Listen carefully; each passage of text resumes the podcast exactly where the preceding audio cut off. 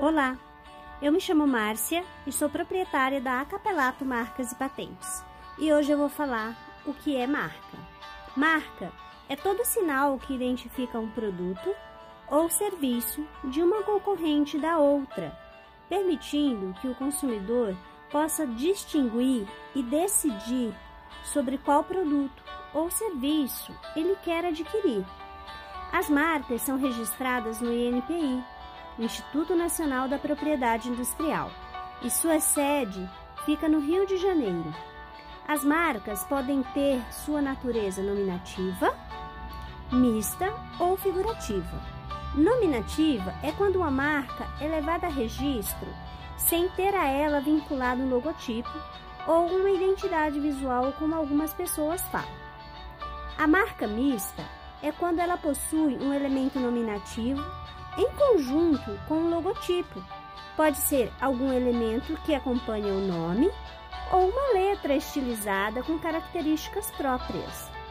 Já a marca figurativa é quando ela não possui nenhum elemento nominativo atrelado a ela, apenas uma figura ou uma letra isolada e estilizada.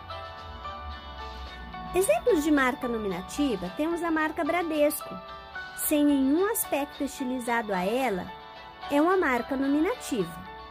Já a mesma marca Bradesco, acompanhada das duas formas escritas, das suas formas escritas, perdão, já é uma marca mista. Quando você vê as cores dela, os desenhos de cada letra que forma a palavra Bradesco, é uma marca mista. E a letra P do Bradesco isolada é exemplo de marca figurativa.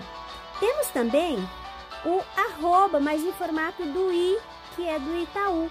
Nós estamos falando de uma marca figurativa. Temos ainda a figura da marca tridimensional. Essas marcas podem ser identificadas pelas embalagens de perfumes. Isso. Quando você vê uma embalagem de perfume e que na sua forma você pode vê-la em vários ângulos, a mesma forma, geralmente são marcas registradas e estamos falando de um clássico de marca tridimensional. Outra forma de você identificar o que é uma marca tridimensional é a parte transparente dos maços de cigarros. Esta é uma marca tridimensional. Você vê aquele plástico em vários ângulos e os mesmos ângulos.